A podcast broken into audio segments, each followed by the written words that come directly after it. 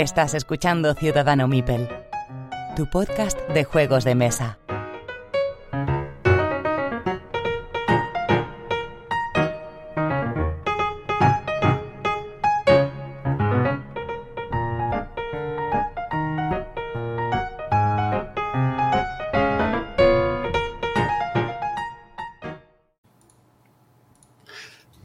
Episodio 95 de Ciudadano Mipel. Soy Jesús y os doy la bienvenida. Os doy la bienvenida, que ha quedado un poco fatal. Eh, Pedro, ¿estás por ahí? ¿Pedro?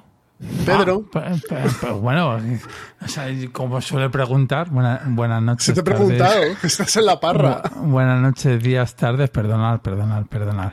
Pues nada, aquí estoy una vez más. Mis fans me reclamaban, pues aquí estoy, como, como un pechito de Sabrina Nochevieja. Eh, aquí estoy, a la carga. Eres un boomer, pero de puta madre, amigo. ok, ok, boomer. Ya te vas a la playa, ¿no? Ya nos vamos a, a ver en un poquito. Ahí, ha, venido, ha, venido, ahora a bailar, ¿no?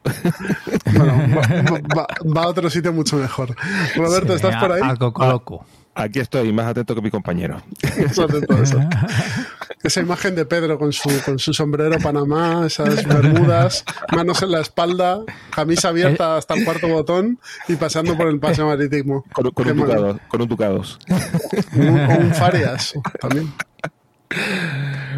Aquí estamos, con ganas, hombre. Muy bien. Eh, como suele ser habitual, cuando está Pedro no está Miguel, cuando está Miguel no está Pedro, pues nada, esto ya sabéis. La tónica habitual, hay veces que, se, las estrellas son propicias, que no es que las estrellas sean correctas, ¿eh? que es una mala traducción, ni que están alineadas, sino que son propicias. Y cuando son propicias aparecen los dos, pero bueno, esta, Es que esta ve- vez... ve- venimos a, com- a combatir un poco el exceso de primigenio que tuvimos en el, programa pasado. el programa- pasado hubo primigenios para aburrir. Bien. Pues antes de empezar con los comentarios, vamos al sorteo, eh, el sorteo de, mm, del juego de mesa para nuestros patrones. Ya sabéis, bueno, patrones, nuestros mecenas. Ya sabéis que si queréis formar parte de, de nuestros mecenas, eh, simplemente tenéis que entrar en Tipe, en, en la página de Ciudadano Maper que tenéis en la descripción del audio, y ahí eh, por uno o dos euros podéis participar, mm, un euro, dos euros mensuales, con una o con dos eh, participaciones en el sorteo. ¿no? Todos los meses sorteamos un, un juego que este, esta semana, como está muy liado, se me ha olvidado subir cuál iba a ser, pero esta, eh, es que estoy, estoy teniendo un verano, un año maravilloso. Eh, este, este juego que vamos a, sortear este, este episodio, en este episodio, perdonadme, es eh, Reinos de Papel, Paper Tales, un juego de Masato Uesugi, es un juego japonés editado en español por Mercurio, juego de caja mediana para ser Mercurio, y nada, es un juego de draft en el que vamos a tener también confrontación eh, y un poquito de combos. La verdad es que a mí es un juego que está que me gusta bastante. Quizá el único, la única pega es que necesites jugarlo a tres en la caja básica, pero si compras una pequeña expansión que ha salido, eh, puedes jugarlo en solitario, que yo la tengo, contra el Rey Exanime, y la verdad es que le da un twist bastante interesante. Es bastante complicado de ganar, además. Se incluye, se incluye, se incluye en se la incluye, caja. Se incluye Sí, en la sí. caja, pues va con expansión. Porque esta es un. sale de la bodega de Roberto directamente este juego para, para nuestros mecenas. Y nada, eh, el ganador del sorteo de este Reinos de Papel ha sido Parra. Así que nada, me pondré en contacto contigo para enviarte el jueguito. Enhorabuena. Pues pasado el sorteo, vamos a los comentarios del episodio 94 en el que Miguel y yo hablábamos de la evolución como jugón, del Jerusalem Anno Domini, del Nemesis, del juego Europe in Turmoil y del Nova Luna junto con otros juegos más el Plan Malvado y demás. Empezamos con Gonzalo, Eh, Tú te acordarás, Roberto, de él, era el francés en nuestra Ah, partida sí, de, sí, sí, sí, sí, sí, claro. de Gira y Stand. Dice sí. que ha gozado mucho la charla sobre la evolución como jugadores y las reflexiones que hemos hecho sobre los euros, que está en el mismo sitio que nosotros, tiene un Excel en el que se apunta el gasto que hace en juegos y la lista de la que voy poniendo a aquellos juegos que le llaman la atención. Uf, qué Y peligro. en, y en una especie de nevera donde apunto lo que juego, el juego, lo que cuesta, y así puedo hacer la estimación cuánto acabaré ahorrando- ahorrándome todo este año si compro todo lo que de repente se pone delante de mí. Mm, Está muy bien hacer esa previsión de gasto. Ahora mismo tiene puesto Teotihuacán, pues tampoco hace falta que te lo pongas. Carson City, Marrakech y el Arbórea. Dime. Ese sí, el, el Carson City sí. Ese sí lo, se lo tenía que comprar. El, Carson- el Carson City. Lo único que ha salido ahora el Kickstarter, Sí. que no sé qué precio tendrá. Ciento y pico pavos. Ala, pues, pues, pues entonces mal. Dice que como en potenciales compras tiene estos y que te- tiene la sensación de que los cojo más por el FOMO que por la necesidad de añadir euros a mi colección. No, no, Ah. el, el Carson sí, ¿eh? A ver, el Carson City habrá que ver quién lo edita ¿eh? en español. Ah, en wow, yo pensaba que lo iba a comprar. Porque, porque yo creo que en el Kickstarter yo no he entrado, pero en el Kickstarter a lo mejor hay edición en español. Dependiendo de la editorial que lo edite, pues te, son te puedes esperar. Te puedes esperar. Vale, bueno, son reglas y luego las cartas que tienen un pequeña dos líneas de ya está yo creo que no tiene más eh, mm, no hay no hay más texto que las cartas y ya está Gonzalo también nos dice que tuvo una época que solo quería euros, que incluso se miré, mi- me miré con ojitos algún la cerda hasta que probó un Mars, obviamente, y se le quitaron todas las ganas. Dice que ahora mismo piensa viendo más estilos de, o sea, que le gustan más ti- tipos de juegos como wargames, económicos, temáticos, incluso otras aficiones como el cómic, por ejemplo. Uy, pues como Oh, hablamos de cómic oh, aquí, oh. nos, estamos, nos estamos gastando más pasta en cómics que en juegos este año. bueno espera que, que- que le voy a recomendar una cosa que acaba de salir ahora a vosotros bueno a ti no Jesús que la tendrás pero Roberto que lo- te lo quería decir Jim Collan el Drácula la tumba de Drácula sale este mes Pero es el, el hay, que, Drácula, hay que comprar el Drácula comprarlo. de la Marvel, Sí, hay que comprarlo. que Pero sale, sale- que sale Blade ahí. Sí, sale Blade el- el- el- la- la- y sale Spider-Man también. En, Un hay un tomaco de esos episodio. tomaco grande. Toma- tomaco Y Shan- grande. y sí, Shang-Chi también sale, ¿eh? y Sanchi también sale. O sea, es el Drácula de Jim Collan. Es un señor con eh, bigote, además. Sí, Es, es, es, es brutal. De hecho, yo tengo dos ediciones de, de, de la tumba de Drácula. No os digo más. O sea, y ya está. No. Dice, ¿qué, qué sentido, termina Gonzalo con, ¿qué sentido tiene que me compre otro euro que no verá mesa más que tres o cuatro veces al año? Uy, y eso es mucho. Para, para eso me pillo un Wargame, pues es lo que pienso yo. Y al menos siempre aprendo historia cada vez que voy al baño y me llevo un manual para leer. Y hasta el próximo.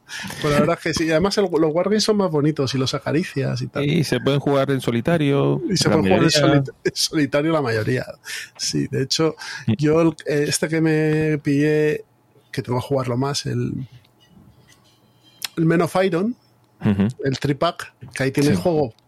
Tiene juegos para toda la vida ya, porque vienen como Para 200, 200 escenarios. Eh, se lo juego en solitario. Es que es, es recomendable que juegues en solitario porque si no uno de los van dos. O sea, sí, un- claro. un, un- bueno, el- depende, depende de las batallas. un bicoca. Picoca es no pero es que esa no es mejor no jugarla. ¿Me entiendes? Eso lo puedes hacer para recrear cómo fue la batalla, entender un poco. Sterling, por ejemplo, o sea, la de Ujú. la juegas para entender las reglas, pero vamos, el francés no tiene nada que hacer, prácticamente. Bueno, pues este ha sido Gonzalo, desde Zaragoza, un abrazo. Josu Chasco nos dice que buenas tardes y que qué pensamos sobre Root, Bass y Oath, juegos as- asimétricos. Pues yo solo he jugado a Root y he tenido Bast y no me he comprado Oath. Yo creo que Root es mm, asimétrico en la forma de juego de cada facción, pero bueno, en el fondo el objetivo es el mismo. Bast sí que es total y absolutamente asimétrico en todo. O sea, en forma de juego y en objetivos y en todo. O sea, hay, hay bandos que cada uno hace una cosa. Y además es una cosa que no tiene nada que ver con lo que hace el de al lado. El de al lado te puede molestar para que tú consigas tu objetivo. Y, y- y- Pero- y es, y es una virtud, pero a la vez también es un defecto. El, el principal defecto de Bast es que es complicado, es complicado aprender claro. porque cada uno tiene, son cinco personajes diferentes. Y cada uno hace Y- una pero cosa. completamente, además. Com- O sea, el dragón no es lo mismo que la Además con mecánicas de juego diferentes. o sea. Correcto, no es lo mismo que la cueva, no es lo mismo que nada. A mí el Bast, fíjate que me entretiene un poquito más que el Root. Fíjate que, aunque es peor juego, es peor juego el Bast que el Root. Yo no creo que sea per juego. El problema del base es que tiene una curva de aprendizaje salvaje. No sé si yo creo que, hombre, el Root, el Root es muy redondo. El Sí, Bast sí. yo lo pongo por debajo, pero me entretiene más. Fíjate lo que te digo. Y Y el problema es que el, y el, El es una campaña. No, es. no hemos jugado a ninguno, entonces no te No, podemos mentir de- diciéndote nada al respecto. Lo único que sé es que es una campaña, que hay facciones y, o personajes, no sé muy bien, pero no podemos decirte nada más. Pero los y otros dos ciento sí. y pico pavos. Es el ¿no? principal problema de OAZ. Sí. Y que es un juego el, para el jugar. tiempo, sí, No, es un juego para jugar toda la campaña con el mismo grupo de gente. sí, Pero creo que sí. tenía un sistema para que se pudiera incor- incorporar cualquier jugador en cualquier momento, ¿no? Si no me equivoco. A lo Sí, mejor me estoy suena- equivocado. me no, su- no lo he jugado, no, pero me suena, no, me suena no, algo me- así. Me, me suena lo que dice Roberto. Me suena lo que dices. Bueno, pues esta ha sido nuestra opinión. Ricardo Hernández dice que está en nuestro equipo, que tiene un feudo de juegos duros encabezado por el TTA. Esto es el El. Zudieyes, eh, Food Chains Magnate y Brases. Y no me pongas algo de dureza semejante que no lo tolero. Que no lo tolero. Si hay un montón de juegos euros blandengues que me cuesta jugarlos porque se me quedan sosillos, pese a saber que hay muchas cosas muy chulas en el mercado. Pero unos, dadaco- lo- unos dadacos, ponme lo que quieras, ahí estoy feliz. Y si tengo que empollar a alguno para jugarlo en solitario, soy la persona más feliz del mundo. A mí los euros blandengues me gustan, pero bueno. A, a mí no es blandengue o lo blandengue, sino el euro de una hora, los antiguos. Pocas reglas, profundidad, una hora. Eso es, y está. que las reglas se expliquen en 10-15 minutos. Que- Efectivamente, eso es lo que pido un euro ahora, a día de hoy. Yo pido eso. Nos dice Zapoleón, Carlos del Club Batallador, que se ha pasado un rato entretenido escuchándonos, que espero que nos hayamos apuntado a los batalladores. Somos un puto desastre, Carlos. Ya me gustaría. Cuando, cuando fuimos a apuntarnos, ya se estaba todo lleno. Dice que jugarán un Holland 44 a varios jugadores y que seguro que lo pasaríamos estupendamente. Claro que lo pasaríamos Seguro. estupendamente. Pero vamos, que, que- que somos un desastre.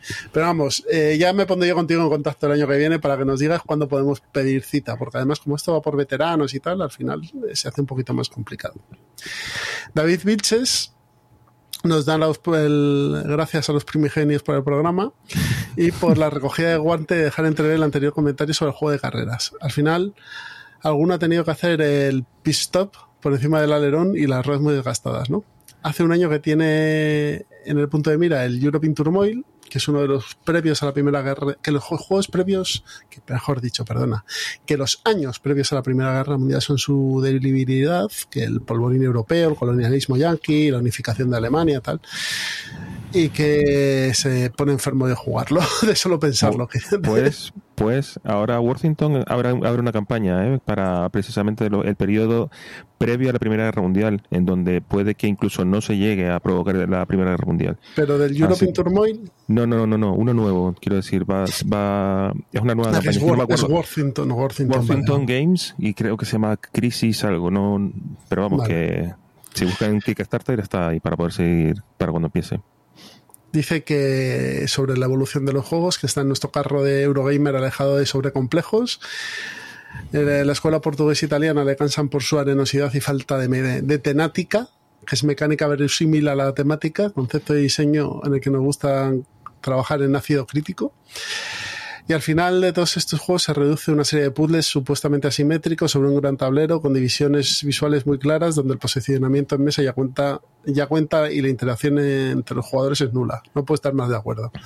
La escuela contraria, mi escuela es la contraria. Como vosotros busco juegos comprendidos entre una o dos horas muy interactivos y temáticos.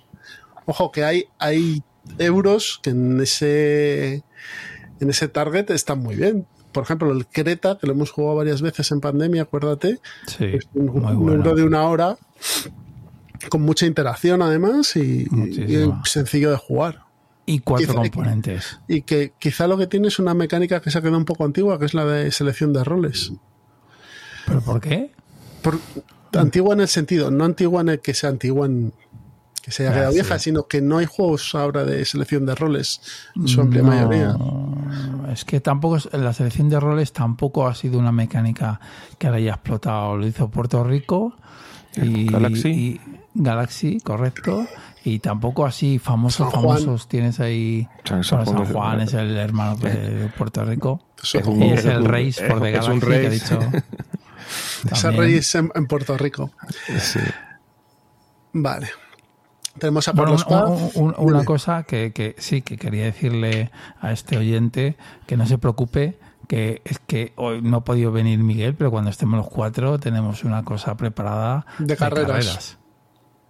De todo Un tipo nuevo de carreras. formato, un formato revolucionario que lo ha pensado Team Pedrito para que todos estéis en mi equipo. Ahí lo dejo. A ver, el, el- el team, Pe- Pe- perdonadme, el team Pedrito. Hashtag vote, vote for Pedro. Vota, vota Pedro. Dice Galceran que tiene la suerte de pasar las navidades en, en las navidades en Estados Unidos. Aquí se ha traído algunos juegos que aquí no se encuentran, como el Fallen Land, Oregon Trail, Fire Tower, Bliss Bowl, que no sabe si caerá ese Summer Camp, que si estamos muy hipeados puede hacer el enlace, pero que no le parece el caso. A ver si hay suerte con el MIPEL que falta. Un saludo y enhorabuena. A ver, es un, es un calentón nuestro, Galceran. El juego es un deck building normalito. O sea, tampoco hace falta que te vuelvas loco. ¿eh? Eso sí, es muy barato. Yo he visto fotos por ahí que costaba 18 dólares, 20 dólares. Entonces, eh, un juego que es de caja ya mediana, que te cueste 20 dólares es difícil, por lo menos encontrarlo aquí en España. Sí, pero bueno, es, es, si no me equivoco, era un tablero y cartas y un Mipel, ¿no? Bueno, Unos cuatro meeples, Mipels, sí. vamos. Y unas tokens de cartón. Pero bueno. Eso te cuesta. mm, El, oye, el Star Wars del deck building es más caro Sí, sí. y trae menos. ¿eh? 40, 40 euros era, ¿no? Algo así. Mm. Sí, sí. Carlos Paz, bueno, luego hablamos de otro juego que también trae poco. Nuevo jugón, eh, he escuchado varios de vuestros podcasts y prácticamente hasta el verano del año pasado, pues muy bien, me alegro mucho. En el trabajo se escucha mucho rato, muy ameno y aprendiendo. Saludos. Pues nada, Carlos, esperemos que te quedes aquí mucho rato también. Y Gizmos, desde Conexión Lúdica, nos dice que aquí en el Club La Cerda, y aquí es, es aquí el club. ah, Gizmo, tío, signos de interrogación abiertos y cerrados, por favor. ¿Es aquí el club de la cerda y el club eh, están sobrevalorados? Sí, opina- opinamos eso. Me molaría ver eh, las evoluciones, pero no entiendo cómo que X es una evolución lógica. Nota, soy uno de los padres de las astrolúdicas, pero ya no soy organizador. Pues nada, a, a Gizmo, la cerda y el club no le gustan. Pues estos han sido los comentarios de- del episodio anterior. Así que, Roberto, Sí, que mm, vamos a ver. Vamos a pasar, vamos a pasar a la charleta y tú propones ahora el tema, ¿de acuerdo? Vale, perfecto. Pues hasta ahora.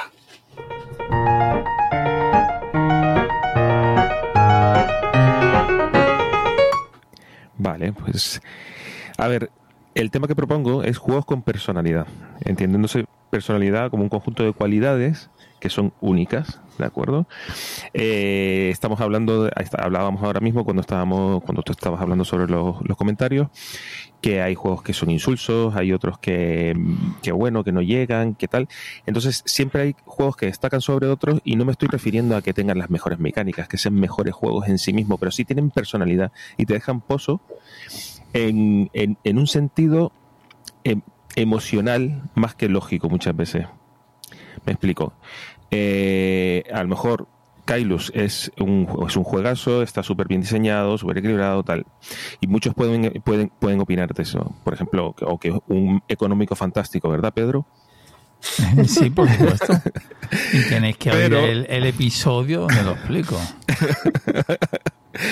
Pero, eh, por ejemplo, antes estábamos mencionando en los, en los comentarios, Root.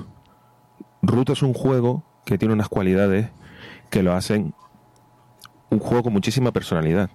Tiene unas mecánicas eh, que, que, engarzan muy bien, ¿vale? En este sentido, todo, está, todo es muy redondo, pero luego la- el aspecto visual, el, el- el cómo van las partidas, las cartas, eh, eh, todo ese entresijo entre diseño, diseño, diseño artístico y el ejercicio de querer innovar en todos los sentidos, hacen que, que Root sea un juego con muchísima personalidad.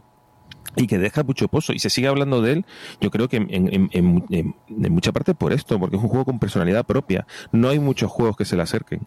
Pueden decir algunos sí que se parece un poco al coin, que no sé qué, por, por ciertos aspectos que en donde, en donde pues hay puntos tangenciales.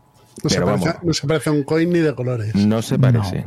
No, se parece. Bueno, pero, pero, es porque son eh, distintos frentes y bla, bla, bla. Pero son, ya está. cosas, ya, es lo único que hay. ahondamos, si ahondamos un poquito, el hecho de que sea, por ejemplo, que se tengan que jugar por palos en, los distintos, en las distintas áreas y cosas así, eso ya lo, separa de un coin. Eso para empezar, y es un pequeño detalle. Pero bueno, es lo que se decía, ¿no? Pero para mí ningún coin tiene tanta personalidad como, como root. Ninguno. Ninguno. o sea, yo miro la estantería y veo el peso que tiene, que tiene Root en ese sentido, la personalidad que tiene, y digo, ostras, aquí hay un trabajo súper elaborado en crear un juego con identidad única. Entonces lo que quería traer a la mesa es esto, un poco, hablar sobre, sobre juegos que a vosotros os hayan parecido que tiene esa... Y no tienen que ser grandes juegos, no, me, no, me, refiero a grandes juegos, me refiero a juegos que tengan personalidad y que se distingan mucho del resto de los juegos que eh, pudieran estar en su, en su categoría. ¿De acuerdo? Entonces, no sé si queréis que, por ejemplo, eh, eh, empiezo yo con alguno, que a ver, a ver qué os parece. No, no, yo tengo uno, yo tengo uno, por ejemplo. Venga, Jesús. Ah, venga. Yo creo que el London es un juego de que tiene mucha personalidad. Aunque mecánicamente sea bastante sencillote, toda esa gestión de la mierda, o sea, de la pobreza y de la miseria y demás, lo hace un juego único. O sea, es gestionar el mal, mm, el mal para ti y para el resto, de una manera que yo no he visto en otros juegos, ¿eh? Quizá habrá otros que, seguro que, sí. Que de Wallace casi que yo me quedaría con Estudio en Esmeralda primera edición. Ese juego sí que tiene una personalidad y brutal. Yo estoy ahí, con Pedro, ¿eh? A mí me parece que no, no, tanta como este, fíjate. Porque oh, pues tanto la edición, la edición, la edición de, de Trifrock como la como la me quedo con la Canino Edition. La, la Canino Edition y tal. Ambas me parece que es que tú ves eso en mesa, tío, y es que flipas. Y luego encima la conjunción esta súper loca de, mecánica, de, de, de, de, todos los aspectos, de todo lo que encierra, el, el, cómo se juega la parte de roles ocultos, cómo se puede llegar a puntuar, todo, todo eso lo hace un juego único. y, tuvo chiripa, y tuvo chiripa, porque es cierto que hay cosas que no, que, que no funcionan como los vampiros los vampiros yo creo que es, yo, son cosas que, que, estoy con Jesús, de decir, bueno, los vampiros se quedan fuera, a tomar por culo, ya está. Y fíjate que luego intentó pulir todo eso para hacer un juego más redondo. Y quedó, y quedó, y, no quedó, no quedó igual. O sea, tú cuando hablas de Estudio en Esmeralda, quieres primera edición. Perdió la pues personalidad, totalmente. O sea, perdió esa naturaleza que lo hacía realmente original. que lo destacaba del resto. Otro juego con mucha personalidad, por ejemplo, es Lords of Waterdeep que siendo un euro. Un colocación de trabajadores. colocación de trabajadores. normal, pero claro, ese esfuerzo de llevar Dungeons and Dragons a un colocación de trabajadores y haciendo un buen juego, y luego también el, todo, o sea, el, el, hecho de meter esa aleatoriedad en un euro a través de las cartas, ese que no sabes muy bien cómo, cómo, cómo va a pasar, que, o sea, a mí me parece que, que, que es que rompió, moldes en muchos sentidos cuando salió ese juego. el mago es el, más flojo. Quiero decir, a la hora de, de, tema, el mago no te mete. No tiene, no, no ves un mago, veo es un cubo. Pero, bueno, porque, no tienes los mipes con pegatinas como yo, macho. Bueno, vale, vale. Es, todo, culpa, tuya, Pedro. Es el único, el, único, arquetipo de, los que hay que es el, el, peor representado. También digo que. Vamos a ver, Pedro, son todos cubos de colores, tío. ¿Cómo puede estar representado uno mejor que otro? Si son todos cubos de pues, colores, tío. Pues, pues, pues eh, en mi cabeza sí. En ah, bueno, son cosas tuyas de tu cabeza. bueno, vale. O sea, yo veo más sentido las aventuras, las quests y, y, todo eso con el resto de personajes que con que con que con los magos. Que con el mago. Yo te digo que el mago es, y luego también creo que la expansión de la corrupción es necesaria para hacerlo redondo. No, yo no estoy de acuerdo. Yo creo que es divertida, pero el juego base por sí ya es redondo. Pues que el juego, base, está, está, muy... o sea, el juego base para el target que es es estupendo. Sí. No sé. O sea, le, da, le, da, le da salsa. Yo, a mí me gusta jugar también con la expansión, pero si lo juego solo, También, perfecto. Y- y- o sea, me os parece lo- que Y os lo podéis comprar por 50 euros, costarán las dos, o incluso menos. no me acuerdo no ahora mismo, sé. pero porque Es no un problema, está, está en inglés, es el problema que tiene, pero aparte de eso, es un juego que me parece que, Bueno. que es, que es un, un evergreen. El problema es que sí que tiene, dep- o sea, tiene dependencia porque son muchas quests. O sea, no Mm. necesitas que alguien lo traduzca o irte a la o, BGG, o tra- supongo. porque seguramente no estarán las, sí. las cartas tradumaquetadas por ahí. tienes con las quests tiempo. y luego las, los edificios que también te ponen O hagan, o que hagan una, una fan edition también. Pues, pues, pues, No, porque el pues, juego está vivo, el juego se vende. sí, el juego Es se verdad. vende, Se Se sí, mete sí. en un berenjenal. Lo peor del juego es la caja, ya está. Que es, fea, que es, que es inc- incolocable. Es bastante, bastante incómoda. Pero bueno, otro, pero- otro juego que, que, por ejemplo, tiene mucha personalidad para mí es el Orque- Orquesta Negra. Ujú. Orquesta Pues sí, Negra eso que, sí. que no Ujú. deja de ser un juego Un pandemic. simple, sí. Ujú. O sea, tú vas moviéndote con tiradas de dados y demás, pero todo el rollo que tiene, todo el, el, empezar el objetivo que es matar a Hitler, que ya es un objetivo que dices, joder, lo piensas fríamente y dices, "Está- estoy pensando en hacer un atentado a alguien. Y, y todo este de la, los tracks de motivación y que no te pilla la Gestapo y siempre la amenaza de que te puede pasar cualquier cosa en cualquier momento, que una mala tirada de dados y acabas muerto. Eh, sí que me parece que es un juego muy, con mucha personalidad. El problema es que es un juego muy grupo dependiente y que le tienes que dejar aire. Y yo es las pegas que le veo al juego. Pero todo ese No es tipo de, ese echar- tipo de para- juegos son así mucho. todos, yo creo. ¿eh? O sea, yo creo que ese tipo de juegos son todos grupo dependientes y les tienes que dejar aire, como Nemesis. Bueno, bueno, en Nemesis, sí, a Nemesis le tienes que dejar aire. Bueno, hay gente chifla, pero sí, yo Bueno, creo que es un pues sí, juego bueno. que necesita... Abolladitos hay, pero sí hay que dejarle aire. A mí, a mí uno que me, que me gusta eh, conceptualmente eh, es un económico, y este es económico como, como el Kailus, es el Container, ¿vale? Ah, que ese mm. juego está muerto y ese juego es, eh, es que refleja realmente la economía como es. Entonces, eh, como la refleja tan fiel a la realidad, el juego está roto. O sea, yo entiendo las críticas, entiendo que digan, no, es que este juego está roto, efectivamente está Es que roto. yo oigo, yo oigo cosas, o sea, opiniones muy polarizadas ese juego. A ver, el juego es muy bueno, pero te lo tienen que explicar y tienes que jugar con las reglas que tiene el juego, que son muy sencillas. Eh, creo que son cuatro, cuatro profesiones. El, de- el- el transportista, el logístico, eh, había el de, el de las mercancías y no sé si había otra profesión más. Pues tienen que estar todas en el juego. No puedes ir, ah, pues a mí me gusta ser transportista y todos son transportistas y voy a lo mío. No, Ya, ya, ya. porque entonces la economía no fluye. Pero no es, si no es similar a Import Sport esto. No, no se parece en nada. Vale. Es, es- es- el container es básicamente cada uno tiene un rol económico real y, y tienes que hacer que fluya y tienes que vender mercancías, básicamente, y llevarlas a una isla. O sea, comprar y vender. Pero claro, tú necesitas al logístico que te alquila el almacén, necesitas a- al que te vende la mercancía, necesitas al taxista que te lleva la mercancía a la isla, a el, el container a la isla y tal. O sea, es un juego que necesitas del otro, pero que tienes que buscar el equilibrio porque tampoco se lo puedes poner fácil porque le das la partida. O sea, es, es- es que es económica, es economía, o sea, es economía pura. Entonces, ¿Y, y esto, eh, Pedro, a cuántos jugadores tiene que ir? Porque si... a cuatro, juraría cuatro. que yo A siempre, cuatro. yo, jurar- yo juraría que yo siempre he jugado a cuatro, creo que es cuatro o cinco, si no me equivoco. Para que juego porque si siempre no- a cuatro. ¿no? Si no, no, si no, no. O sea, el juego necesita, o sea, el juego tiene muchísimos peros, pero claro, también lo hace especial. O sea, yo no conozco un juego eh, tan como de la viva, vida misma como este.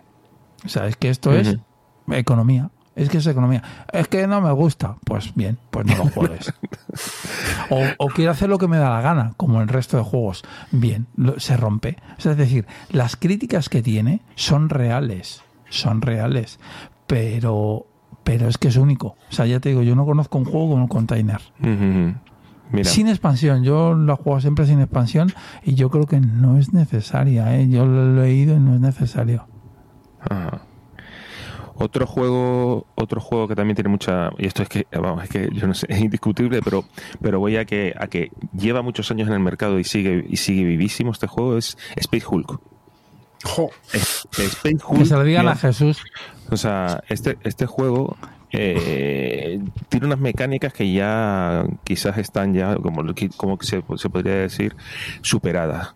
Pero este juego Sí. le da le da hostias a muchísimos temáticos mata-mata que salen hoy en día. O sea, la tensión de los blips, la, la, el reloj de arena para los, para los Eso es lo que te decir, el tiempo. el, sí. el pillar el pillar el número de acciones que, que si te sale o no te sale o eh, la, la- la diversidad de personajes que tiene que tiene el, el, el marine o sea cómo se mueven los bichos cómo to- todo tío ese, es una fiesta tío ese juego es una fiesta y lo que digo o sea, las figuras espectaculares los tochacos esta es la cuarta edición los tochacos Sí, de troquel que son casi de un centímetro Sí. que es una, es una brutalidad y, y, y y precisamente las, las- las reglas, al ser reglas ya de hace algún tiempo, también son su principal virtud, porque son muy fáciles de aprender. O sea, en, en un turno ya tienes, ya tienes más o menos cómo, cómo funciona el juego. No, no necesitas demasiado. O sea, y este juego para mí es que... vamos, Y Games, y- Games Workshop sin reeditarlo, porque ¿para qué? eh, este salió la cuarta en el 16, si no me equivoco, ¿no? Nah, nada, vamos, vamos para 10 años, ¿eh? Así que Pues, cuando, mm. cuando quieras lo jugamos. Sí, sí, yo tengo muchas ganas de jugarlo. Tengo muchas ganas de Sí, jugarlo. sí. Por ejemplo, Eh, un juego con mucha personalidad es Rebellion. Porque Ujú. ju- juegos de Star Wars hay, Ah, sí, sí. Pero este es quizá el, el más icónico de todos y el que sí que te mete más, el, el- que sí que tienes más sensación de película que, que en el resto. ¿vale? Y mira que el borde exterior hicieron que bueno, fuese para un poco de eh, llevar los eh, villanos y, ¿cómo se? Chusma y villanos y tal, pero nada, nada, no tiene nada que ver. Tiene- se- al final se Y con las convierte... peores minis. Con las peores minis con diferencia. Borde exterior no tiene minis, ¿eh? Eso- No, digo del Rebellion, el Rebellion. Bueno, están, están como están. Bueno, son una chusta, pero vamos. Es que lo malo es que no puedes poner standees ahí. No, no, no, tienes que hacerlo. O lo pones, No sé, pones cubos o... O tokens, no sé, yo hubiese hecho Pero bueno. tokens a lo mejor. Siempre no es lo mismo, ¿eh? A mí, me, a mí me decirte, gusta, ¿eh? a mí me gusta ver la estrella de la muerte, pum, construyéndose. Bueno, hombre, la estrella Poco a de la poco, muerte ¿no? se puede hacer, vamos. Y nada, me, pare- me pare- me parece que para ser un juego de Star Wars que hay 100 es bastante... bastante tiene bastante personalidad. Es un juego que, ti- que te tiene que gustar Star Wars para jugarlo, si no olvídate, porque si no se te puede convertir en una pesadilla. Y si te gusta Star Wars, Mm, No sé, Roberto. O sea, el Yo- juego es bueno per se. Es decir, el- si No, te si no te gusta tema, Star Wars, ese no te es lo que juegas. yo, el- si- yo disfruto cuando pasan las cosas de la peli y cuando pasan cosas que no pasan en la peli. o sea, disfruto. Claro, lo- eso es lo what ifs. Entonces eso lo disfruto mucho y eso eso tiene eso si no te- si no disfrutas con esa parte del juego se coge un poco. Mm, No sé, yo, o sea, yo quiero decir, el juego en cuanto a mecánicas es que está muy bien. Es como el, la Guerra del Anillo. el- Ya, pero, el pero son dos juegos que dependen mucho de que te guste la- tanto Señor de los Anillos como Star Wars. O sea, si no te gusta ninguna de esas dos ficciones, vas a estar ahí perdido la mano de Dios, porque es que ni te va ni te No viene. sé. O sea, son No juegos Bueno, si lo para fans. Son juegos para fans. Vale, vale, pues ya está. Eh, bueno, pues eh, yo tengo otro. El, el Arcan Horror, eh, el segunda edición. ¿Tú crees que es un Eh, juego con personalidad? Joder, es mejor que los otros. No, pero yo no te he preguntado eso. Te pregunto si es un juego con personalidad. A ver, yo si todavía tiene tanto fandom, eh, la gente quiere ese y no otra edición, algo tiene, ¿no? No sé, a mí me ¿Por gusta mucho. Yo te lo tengo prácticamente, Por bueno, eso- prácticamente por- todo. Pero por, por eso te digo que es un juego que, que sí, que es viejuno, que sí, que es muy largo, que sí que te pueden salir partidas que, que te quieres cortar las venas. Pero, pe- sí, sí, es que es verdad. pero, pero tiene algo, tío. Tiene algo. Porque la gente, fíjate los precios que tiene. Por ejemplo, la expansión que te falta a ti, esa es, aparte de inencontrable, si la encuentras, te piden, vamos, sangre de unicornio. O sea, es- es- ese juego es ultra caro. Es Pues cierto que, el, el tablero es probablemente de lo más bonito que hay. ¿eh? Sí.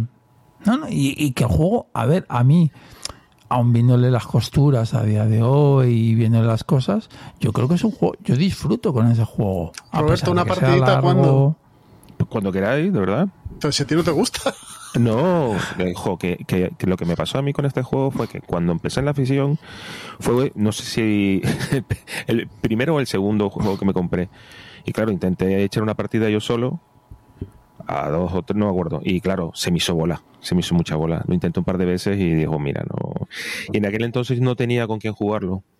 Por eso yo le quiero dar una segunda oportunidad, pero jugándolo con, con más pero gente. eso, pero ojo, hay que medir con cuánta gente lo juegas esto. ¿eh? Ya, ya, ya, ya. Como, como juegues con ocho personas, te puedes querer No, mor- no, no, no, no. cortar las venas a mordiscos. Yo creo que cuatro, ¿no? Eh. Cuatro es lo suyo, ¿no? O tres. Sí, tres, cuatro y ya. Mira, Y- yo me jugué y- una partida de Eldritch Horror, que se supone que es esto depurado, a cinco personas y creo que la partida fueron cuatro horas y pico. Para perder. Para perder. Para perder desde, desde 10 turnos antes de, de terminar la partida decir, esto no lo ganamos. Sí, sí, horrible. Sí, sí, no, tiene, tiene muchos fallos el juego, ¿eh? Muchos, muchos. Pero, pero tiene, pero tiene algo, tío. Tiene algo. A ver. Sigue- a día de hoy sigue. O te gusta mucho o lo detestas a muerte. La mayoría Bueno, de la pues- gente lo detesta a muerte, pero hay algunos que nos gusta mucho. Pero bueno, sí, pues entonces el hay mantenimiento, polarización. el, el está bien. mantenimiento, el mantenimiento es un, un coñazo. Tienes que cambiar las habilidades de la gente. Eh, te puedes meter en un bucle e ir del punto A al punto B, del punto A al punto B, un, un jugador sin hacer nada durante toda la partida, otro en una esquina pegándose con monstruos de manera constante. Pero luego, por otro lado, puede darte partidas estupendas, Temáticas y demás. Mira, otro, otro juego que tiene una personalidad arrolladora y que a mucha gente no le gusta, pero a mí sí que me gusta. El Feudum. El Feudum. Eso es, eso es cierto, desde el diseño gráfico hasta diseño la gráfico, historia y demás. La historia, la propuesta de mecánicas, eh, todo. O sea, porque es un juego en donde tú puedes ir a hacer feudos o puedes ir a, hacer, a, a viajar por el, por el mapa. Que es verdad que el tablero está mal diseñado, que es demasiado alargado, que bla, bla, bla, que hay caminos que no se, que no se ven bien. Pero, tío, solamente el hecho del esfuerzo que ha realizado el, el, el, el diseñador, el Swanson, en hacer un juego que sea tan distinto a otros en mecánicas. O sea, a mí es que me, fascina. ¿Cómo, cómo, los, cómo los, los- gremios? ¿Cómo, ¿Cómo tienes que saber cómo fluyen los gremios para que el juego funcione? Claro, hay mucha gente que se dio contra, contra una pared en la primera, en la primera partida, porque si, desde que no se sepa cómo se cómo, cómo eh, eh, eh, eh, se, se entrelazan los, los gremios entre sí para hacerlo funcionar y que eso fluya, la partida es una basura. Verdad que tiene, que tiene ciertas, ciertas dificultades o ciertos defectos, pero el juego, el juego tiene una personalidad abrumadora. Desde la locura de usar a los monstruos, eh, la- cómo se seleccionan los roles, el hecho de poder emborrachar el peón de otro para poder hacer acciones de la- las acciones con otro. Todo, todo hace que este juego tenga muchísima, muchísima personalidad. Le han dado muchísimos palos, para mí merecidos, pero bueno, ojo que también Sí, sí, cuando correcto. uh, merecidos, merecidos, merecidos. y, O sea- y mere- y merecidos dices No, No, no, merecido. eh, el bueno, merecidos. y por qué a ver dime Pues, pues el diseño es horrible. Sí, sí, será mucho tal, pero el tablero tendría que haber sido un círculo para enterarte realmente de los gremios. Ah, Si es un circular, te enteras. Tal y como está diseñado, es que te pierdes. Luego, lo que lo has comentado tú ya, el mapa está fatal diseñado porque está mal pintado. Hay cosas que no se ven, que tienes que echarte varias partidas. Y aún así tienes estar ahí pendiente. Y tienes que estar pendiente. Eh, y yo eh, tuve malas experiencias con el juego. Y bueno, puede ser que sea yo. Pero ya te digo No, yo no, que este que- juego- O sea, sí, sí, que, sí que te compro que tiene algo especial, efectivamente, pero, pero yo creo que hay que darle eh, tantas oportunidades o, o tener a un ahí a una persona que te guíe que se las haya dado que es que como vayas tú como dijiste tú antes con el arcano horror de primera solo ostras Pedrín Ya, Tashkalar. ya, uf, qué bueno. pero Tascalar mm, es un, Tashkalar bueno, es un puñetero, un puñetero abstracto que tiene una personalidad arrolladora. Solo la portada ya, ya tiene una pers- personalidad del juego que te atrae. Es muy me engaña, me Es engaña muy- la portada, me engaña. ¿Por Que qué ellos- no? Pero hay sangre y honor y sudor. La hay, la hay, y te no tienes que hay imaginar. nada de eso. Claro, me la tengo que imaginar. A mí me Pues parece está. que es un juego muy con una personalidad bastante grande y además es algo no muy habitual, ¿eh? Es el tipo de juego que es que, en el fondo se mezcla tema, tema de arena de batalla con colocación de fichas con porque es un abstracto, o sea, me parece que es Es un abstracto, pero es que termina, terminas de ver las criaturas al final. que las ves, que las que ves ahí ves. matándose unas a otras. A mí me parece que es bastante, bast- o sea, tiene una personalidad bastante fuerte este, este juego. Y es que, o sea, diseñar esto me parece una locura. O sea, una locura en el sentido de que funcione, de que las facciones realmente eh, todas funcionen. Todas las, Que todas las facciones. ojo, que luego tengas temáticas, que es, ya es una bomba. Sí, sí. Entonces- sí. Es una pasada y es un juego que está muy vivo. En VGA se juega muchísimo, porque además eh, Es que en VGA se juega estupendamente. funciona perfectamente en VGA. Y a mí me gusta muchísimo este juego. ¿eh? Quizás para mí eh, es el mejor juego de, De Blada. De Blada, sí. Eh, para mí, ojo, yo, ¿por qué? no, Porque yo no he jugado Mage Knight. Mage Knight, por ejemplo, me parece un, un juegazo, pero, mucho- pero si dejas de jugar algún tiempo, luego tienes que volver al RL porque tiene muchos detalles. No, algún tiempo ¿sabes? no, un mes. o sea, como Bueno, un, mes, un mes. un mes ya la has cagado. El Tascalar, te lo juego ahora. Me vas a dar una paliza porque hace tiempo que no, que no juego, pero no tengo dudas de cómo, de cómo funciona el juego, ninguna. Pues precisamente, pues mira, de este autor yo me quedo con Space Alert eh, de lejos. Me parece que ese sí que es un cooperativo distinto, muy distinto, muy distinto. Quizá ahora ya tiene ya es añejo y tal, pero el Space Alert me parece muy bueno, muy fácil para todos los públicos. ¿Y el qué pegas tiene?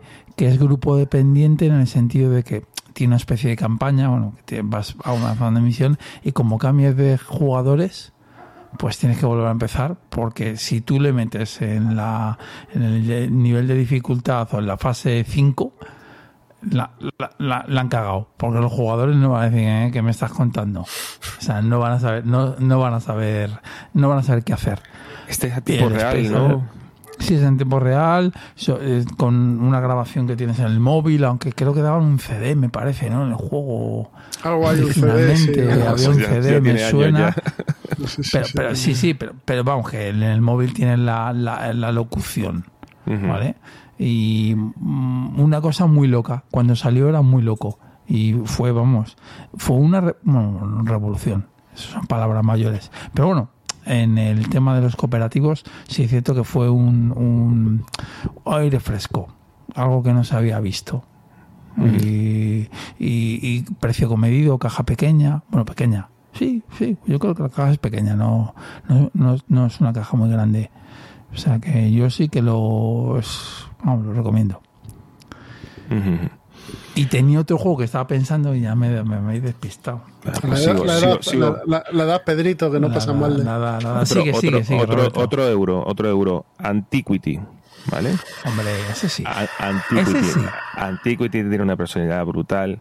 Eh, Precisamente incluso el, el diseño gráfico, que es bastante discutible, le da le da personalidad.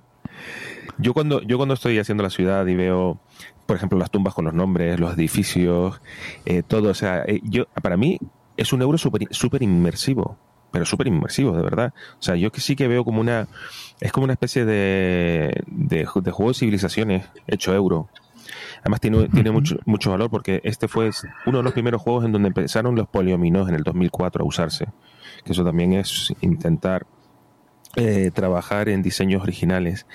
El, luego, el, el posicionamiento en, la, en lo que es el mapa, no en el mapa en el, en el grande, en el de, en el de, en el de terreno, no en el de, en el de ciudad. Eso, eso se convierte en un wargame de echarle la basura al otro, de ahogarle para que se muera. Y claro, es que todo esto no lo, no lo encuentro a, a este nivel en ningún otro euro. ¿Sabes? Este, este tipo de, de ataque tan directo, ¿sabes? Con tanta maldad.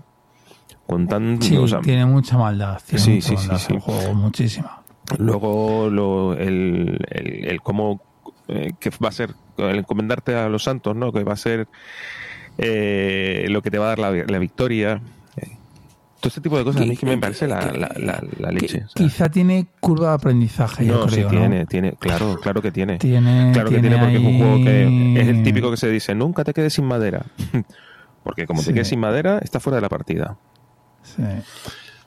A mí un juego, por ejemplo, que me parece que tiene mucha personalidad por, por lo que es, que es un juego de un diseño muy, muy fino, de orfebre casi, es el, el W 1815. El Sí, de los finlandeses. el de los finlandeses, que es un juego zip que en la segunda edición lo sacaron en bueno, en una cajita. Eh, Una mini una caja. mini caja finita y tal, que es la batalla de Waterloo, pero eh, se activan unidades que van con unas cartas y, y las unidades se representan con palitos de madera. Eh, tiras un dadito y ya está. Es un juego mecánicamente es muy simple, representa muy bien la batalla de Waterloo. Desde una abstracción Mm. bastante grande, pero lo representa muy bien. Que es lo que han hecho ahora con Saladín. Pero bueno, a mí me parece que este está un poquito mejor. Y, y la verdad es que es verlo, ver el despliegue y decir, este juego es diferente. Esto es algo diferente a lo que... Ahora hay más cosas parecidas, pero a lo que se planteaba antes, ¿no? O sea, en 15 minutos jugar la batalla de Waterloo. Y, Pues y era enten- bastante- entenderla, entenderla. O sea, sí, es un juego que sirve para, para, para explicarla. y que haya cosas históricas y que si a la caballería de Ney le sacas un 6 eh, se desbocan y le tiene que dar la vuelta a la carta y se van por ahí y, y luego les tienes que volver a traer y que las reservas del 1 y que llegan los prusianos por el otro lado y tal. La verdad es que está bastante bien ese juego. Y, y sobre todo el formato y, y el despliegue es, es bastante chulo. Que te juegas cinco partidas en una mañana, ¿eh? Sí, bueno, sí, sí. Bueno, 5, 16. sí, sí. Tú Pues ese no- me no- acordado. Tú ese no lo has jugado, ¿no, Pedro? No, ese no lo he jugado. Eh, ¿Qué me he acordado? El, el croquinole. Sí. Croquinole, una cosa tan simple y tiene hasta campeonatos mundiales. Y el, el inconveniente es el precio y lo que ocupa per, per se por el tipo de juego que es. Es un flicking, que es una diana gigante de madera. Eh, y ya está, tienes que meterlo en el centro. Pero ese juego es, para mí es, es, es Dios en cuanto a fliqueo. Y, y tiene una personalidad brutal, brutal, brutal. Yo creo que en España hay algún carpintero que lo hace y tal, pero el problema es que es un juego muy caro. Que suelen Es salir de muy 80 caro. por ahí, ¿no? 80. Eh, Sí, sí, sí. Hay, hay o croquinoles. más, o más, o más. hay- más. no, hay croquinoles a ese precio. ¿eh? Pero no, no, no será igual de bueno.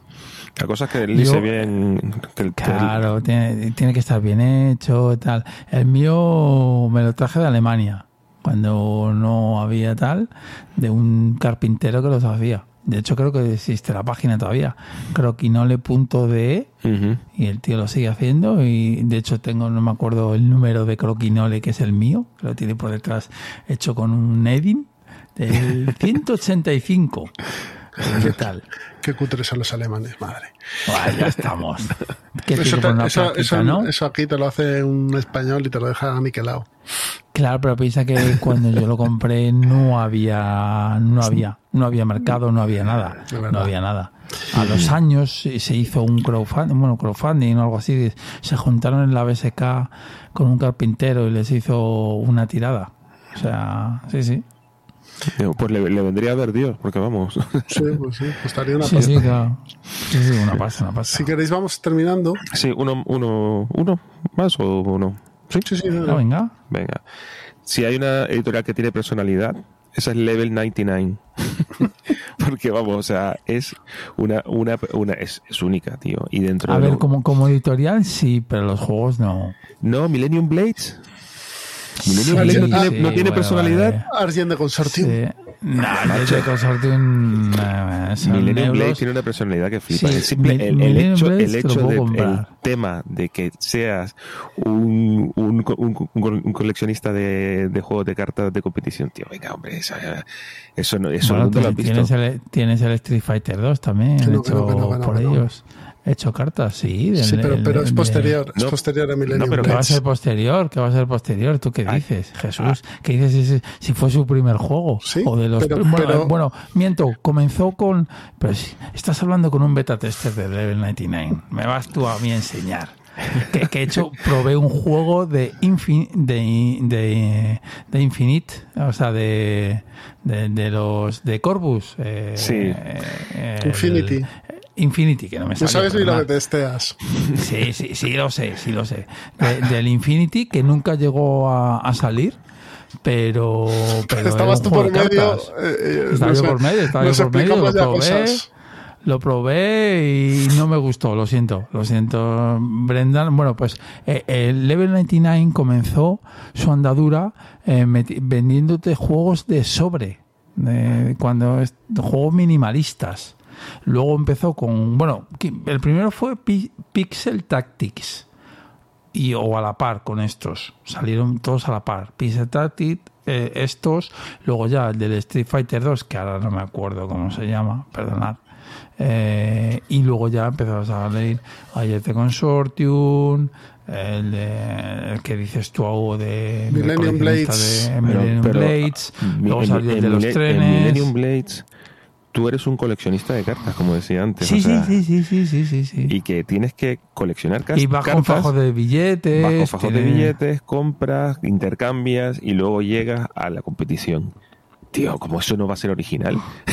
Sí, sí, no, no, no, pero es que es- no estamos hablando de originalidad, estamos es- hablando de juegos con- con... No, pero que pero me parece que tiene mucha personalidad. Sí, es un juego, es un juego con mucha personalidad, Pedro. Es un juego muy distinto con cualidades que, que, que, lo- que, lo- que lo tocan personalidad, o cualidades únicas. El, el bueno, hecho sí, de, como, como eso no es, es cierto que no es que hay. no hay, no hay otro juego que se le parezca. Ese, ese, ese mercadeo ahí a tiempo real. Oye, tienes de esta, te la cambio por no sé qué, te compro esta, Sí, no sé qué, de está a la venda. Eso juego, es, es juego una es el- fiesta, es una fiesta de juego. el juego es el mercadeo, no es eh, la- luego la batalla que. Claro, la batalla Sí, es- sí, pero no. No, pues Bueno, lo bien, bueno, lo bien que lo hayas hecho durante el mercadeo, Claro, el set collection eso que te es. hayas marcado. Eso sí, pero. Eso es. Y, y que hay que quitarle la última ronda, hay que jugar a dos. A tres rondas es demasiado largo. Pero bueno, eh, sí, sí, que no, bueno. que No, yo lo sí que juego- es- nosotros lo jugamos a tres y tampoco se nos hizo tan largo. No, ¿eh? la- no, pero, pero ¿cuántos erais? tres. Eh, tres. A tres, bueno, a lo mejor. Ya te digo que a mí la tercera ronda se me hace siempre un poco dura. Pero bueno, oye. Eh, sí, sí, a ver, el, el señor este, por ejemplo, también ha hecho ahora el de, el de las navecitas del Space Invaders. eh, ¿Cómo se llama? Roberto. Eh, el de No, Level pero- 99. ¿Del Level 99? Es de- el del- el de- sí, hombre, sí. El de las naves que va. Bajo, bajo cielos de metal. No, No, hombre, no. No. Ese, es de naves, ¿eh? También, que te van invadiendo. Sí, sí, pero que lo sacó una. Lo, han sacado en España, en español también ese juego. Es que no me acuerdo ahora cómo se Bajo, llama. cie- bajo cielos de metal. Que Que- lo no. en español ¿Me de estás Eh, diciendo, eh, ¿No no. estarás diciendo el Warp's Edge? No, hombre, no. Ah, al final porque voy a eso, tener de, que entrar eso de. Scott, de Scott Adams. A ver, Que este- no, que no, que no. Estoy ¿Cuál dices, diciendo. eh, sí, hombre, a ver. Al final me obligáis a. A abrir la BGG, sí. Abrir la. BGG. Mientras Pedro abre la BGG para saber lo que ha testeado y lo que no, solo deciros que, que el, el, el Carson Bullet, bullet, Ah, bullet, eso, no, eso de naves, macho. No, bueno, Pedro, ¿Cómo déjame hablar, un, déjame hablar un minuto. Que el Carson City tiene una edición Carboard que cuesta 75 pavos y luego una de madera que cuesta 95. ¿Vale? Era para que lo supieseis. Hala ya. El bullet. el El bullet, el bullet- bullet el es una especie de Tetris. Claro, Bueno, tú- no, tú- bueno, se supone tú- que se supone que es de naves. No, no, no, no. Son personajes que cada uno son, son asimétricos y tú vas tú lo que tienes que ir haciendo es completar con unas balas, que son las fichitas redondas, ir haciéndote sí, las sí, figuras. Tienes que hacer, eh, hacer, Figuras. hacer, eh, patrones. Eso es, claro. y entonces, es- haces patrones y le mandas, Y le mandas eh, al las otro, leches, las al otro. leches a otro. sí, Claro. pero son personajes, son, son Bueno, vale, no son naves, son personajes. Bueno, vale. Yo, tenía vamos, uno, pero eh. la, la divagación de Pedro me ha hecho olvidarme. o sea, no- Hombre, claro, la divagación de Pedro. Eh, y, y, bueno, se llama Battlecon, ¿vale? Battlecon, Battlecon, y, el, sí. Es- y el Sith, que el Sith es el hijo pequeño de Battlecon. ¿vale? Eh, que sí, a ser Le- Level 99 sí que tiene cosas como compañía, pero luego los juegos, ¿vale? Te- os, os creeré. A mí no me dicen tanto. Sí me gustan. alguien ¿eh? de Consortium, por ejemplo, es, es un euro es di- es con interacción, colocación de. Sí, O sea, que es, es muy sí. completo, ¿eh? Muy completo Sí, ese juego. a ver, el único que tiene así más pluf, el Empirial, el de trenes. Eso lo quiero probar, ¿eh? Yo le tengo, eh, lo puedes jugar sin problemas. En algún momento lo podrás jugar, pero yo le tengo. ya Vale, te digo, vale. es un poco, es, o sea, del- lo tuvo que hacer el cuñado de, del, del Brad. No sé, es, es- es- es- no, no es tan redondo el juego. O sea, está bien, pero es que los otros son mejores. Yo creo, a lo mejor le he dado pocas partidas, que también es muy probable. A mí, por ejemplo, eh. mira, me he acordado, un juego que me parece que tiene mucha personalidad es el. Oye, el del robo de bancos, ¿cómo se llama? El Bros. Ujú. Ah, el Bros, sí. Va a empezar el, el contenedor, la cajita esta que es un edificio, el- la estética, el, el robar un banco, la forma de hacerlo. A mí me parece que es un juego bastante diferente y que no es algo habitual. Aunque no deja de ser un, juego de movimiento oculto, pero no tanto, está bien. La furia de Drácula también entraría en uno de esos. Es un juego con bastante personalidad, aunque tiene mil errores también. Bueno, el- el- la, la- la última edición Yo tengo la está tercera. bastante... La, La- la que tercera es la última. La tercera es la Sí, última. eso es la tercera, la última. Que se puede conseguir, Está- en, es- en alguna tienda está todavía, ¿eh? Sí, sí, ese juego es cierto que está muy bien, pero tiene ciertas aristas. O sea, yo creo que es un juego superado, pero el tema que tiene está muy bien. Y el, problema que tiene es que el Drácula tiene que ser un poco eh, Drácula mamá si los jugadores eh, humanos no están muy experimentados. Entonces, pues ya estamos con el, pues cosas como un juego de rol, vamos, que es un, el Drácula hace una especie de máster o una especie de equilibrio de poderes y si no te dejas coger porque lo haces bien, eh, se convierte en una, par- en una partida de por favor Drácula, termina ya, termina ya, no hago nada, estoy viajando en trenes, estoy buscando, no veo nada, no sé dónde está, no tengo pistas, no sé qué hacer. Entonces, eh, por eso te digo que el Drácula tiene que ver con contra quién juega, y sin más. Muy y se puede jugar a dos personas, yo Sí, creo sí que se puede bien, jugar a ¿eh? dos, sí se puede jugar a dos, bien.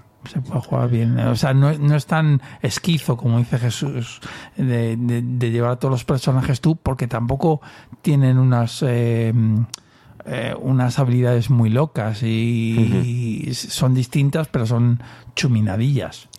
O sea, se puede jugar, se puede jugar. Muy bien. No, no, Pues si queréis- Sí, Si queréis, sí. terminamos aquí con nuestros juegos con Perfecto. personalidad. Y que nos cuenten, ¿no? Ellos Y también. que lo nos cuenten, contadnos en los comentarios, por favor, los juegos que para vosotros tienen mucha personalidad. Pues nada, vamos a poner un poquito de música y empezamos con la mesa de pruebas. Hasta ahora.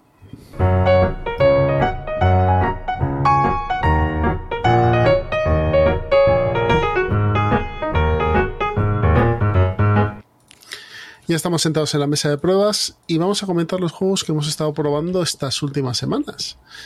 Eh, sí. Eh, pues si quieres empiezo yo porque Pedro, tú no veo que tú no tienes ninguno y Roberto los está poniendo ahora. Eh, eh, eh, a ver, yo, yo, yo voy a hablar de una cosita en los dos. Pues dejarme si quieres para el final o bueno. si te dejamos al final, ¿vale? Y, y pongo la guinda. Vale. O no. Pues yo voy a empezar a hablar de Beyond the Sun, que es un juego del año 2020 con un 8 Te voy a poner la nota. Con un 8 con 12.000 ratings, con lo cual es un juego que está bastante bien puntuado, de Denis K. Chan y Frank Vol Volkinker eh, o en, en el diseño gráfico, que bueno, tampoco ha hecho mucho. Eh, la verdad. Este juego lo hemos jugado con Miguel, eh, Roberto, tú y yo, ¿no? Em, básicamente lo que tenemos es un juego de neuromedio, no podemos considerarlo de otra manera, de temática espacial, en el que vamos a ir desarrollando un árbol de tecnologías. Vamos a ir desarrollando también un- una pequeña colonia, bueno, un pe- pequeño imperio espacial colonizando planetas. Y todo esto lo vamos a hacer a través de acciones. Vamos a tener un peón de acciones y ese peón se va a poner en diversas acciones eh, empezaremos con unas pequeñas acciones básicas que tendremos que descubrir para poder eh, utilizarlas a priori y esto lo vamos a hacer mediante unos dados que vamos a ir colocando en cada tecnología de este árbol de tecnologías y eso nos va a permitir poder activar esas eh, esas, mm, esas habilidades que hay ahí, ¿no? Que nos permitirán pues crear naves, eh, obtener minerales que nos permitirán pagar cositas, eh, movernos al tablerito que hay de la conquista espacial. Todo esto lo hacemos eh, hasta que se consiguen tres objetivos y en ese momento se termina el juego después de una ronda final de, en la que todos los jugadores juegan su acción y se pasa a puntuar. La verdad es que lo jugamos en hora y media, con explicación incluida. Y, la- y yo, yo tenía ciertas reticencias con este juego porque me parecía muy sosote así de primeras. Es cierto que tampoco es la alegría de la huerta, pero está bastante bien, bien llevado y, y sí que te, te mantiene bastante entretenido durante la hora y media, dos horas que vas a estar jugándolo.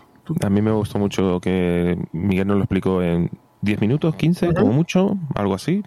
Se entiende perfectamente, es muy claro. Y me gusta que emana competitividad. O sea, sí que estás viendo, si hay una competencia real. O sea, estás viendo cómo el otro está evolucionando rápido, menos o más lento, no tal. Y luego la- las tortas en el, en el minimapa de, de, la, de los planetas, de los sistemas, está también bien. Está, está, la verdad que a me, también me, me resultó una sorpresa grata porque cuando últimamente algún euro hace mucho ruido, a mí me pasa que pierdo el interés. No sé por qué, pero no sé. Y, y no lo, y no lo había jugado hasta ahora. La verdad que sí que agradezco haberlo jugado. Pues nada, mm, bastante bien puntuado. La verdad es que el juego está bien. O sea que si tenéis interés, está en BGA si no queréis comprarlo. Y ahí lo podéis probar a gusto. Robert, dale tú. Pues probé contigo. eh, la Unmatched no había jugado nunca. Y nos echamos una Oh, partida al- al For, For Kick and Country. Y es un juego, a mí no me, no me borro la cabeza, pero está bien, es divertido, se va al turrón, es de darse toñas. y, y si el billón de Santa lo explican en 10 minutos, este se explica en dos. Sí, o sea, pones el. Además, no tiene setup, porque es poner No. nada más que coger las cartas que son, poner el tablero, lo- los bichos en el tablero y ya está. Y a pegarte. A pegarte de la mejor manera posible. Tiene las habilidades de los personajes también, eh, haces tu, tu- tus pequeños combos y tal, y la verdad que, que, que- está bien, o sea, me parece que está bien. Comparándolo con el Funkoverse, que es la típica comparación que se suele hacer, en el Funkoverse lo que veo es que hay más variabilidad, en el sentido de que en las, hay misiones, no solamente es apegarte, sino que tienes que coger la bandera, o tienes que meterte en tal área, o hacer un tower defense, o lo que sea. Y luego el hecho de los objetos, que cada personaje tenga un objeto y tal, me parece que también que le da ese punto en donde las combinatorias que puedan surgir, pues le dan más vidilla al juego. Lo que pasa es Pero- que no es la mejor caja tampoco por Forking and Country, ¿eh? Ajá, vale. ¿No? Mm, las dos últimas, estas de Teen Spirit y esta, no, no es muy allá. El personaje que más me ha gustado es el de Soldado de Invierno. Es que yo lo he jugado más con mi hijo. Soldado de Invierno me parece que es un personaje muy potente y tal, y que tiene cositas chulas, como que se le va la cabeza, entonces beneficias al, al contrario. Sí, está, eso está bien. Pero no son las mejores cajas. A ver, la- lo que decías de las misiones, es cierto que Matchet no tiene misiones. Lo que be- de lo que bebe es de la um, de la manera de jugar a cada personaje, ¿vale? De la mecánica propia que tienen.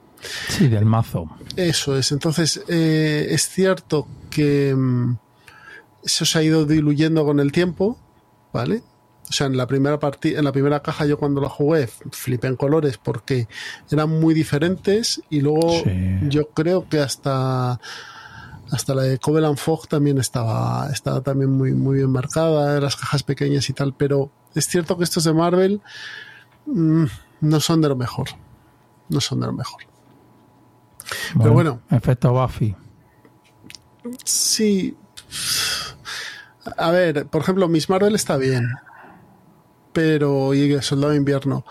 Pero. Yo más que me sigo quedando con las cajas clásicas. O sea, a mí, el, por ejemplo, el, el rollo que tiene Caperucita Roja Es muy bueno. de la cesta. Está muy buena. Es, sí. es que es, es que te vuela la cabeza. buena. Mm. Dices, ¿cómo pueden hacer que la cesta de Caperucita sea un, un factor decisivo en la partida? Pues lo es. Y, y, y no, y, y el mapa también está muy bien porque es la que tenía puertas, si no me equivoco. O sea, es- ese mapa está. es- esa caja en concreto que tú dices. Esa caja es está muy buena. Y el volumen 2 también está muy bien. El volumen, sí. A mí no me gusta sí. tanto, pero bueno. Pero tiene unos muñecos que hacen cosas muy distintas. Son muy burros, sea, sí, pero. O sea, es- está muy bien. Pero Pero, vamos- sí, es cierto que el Unmatched, co- eh, cada vez estoy un poco más, soy del Team Jesús, que él dice que para él Unmatched ya está terminado. Sí, yo ya tengo de todo, Y- ya no y necesito yo más. Creo que, yo creo que posiblemente. Me quiero comprar el Spider-Man, que Roberto me lo ha enseñado. Entonces, el Spider-Man, pues a lo mejor sí cae.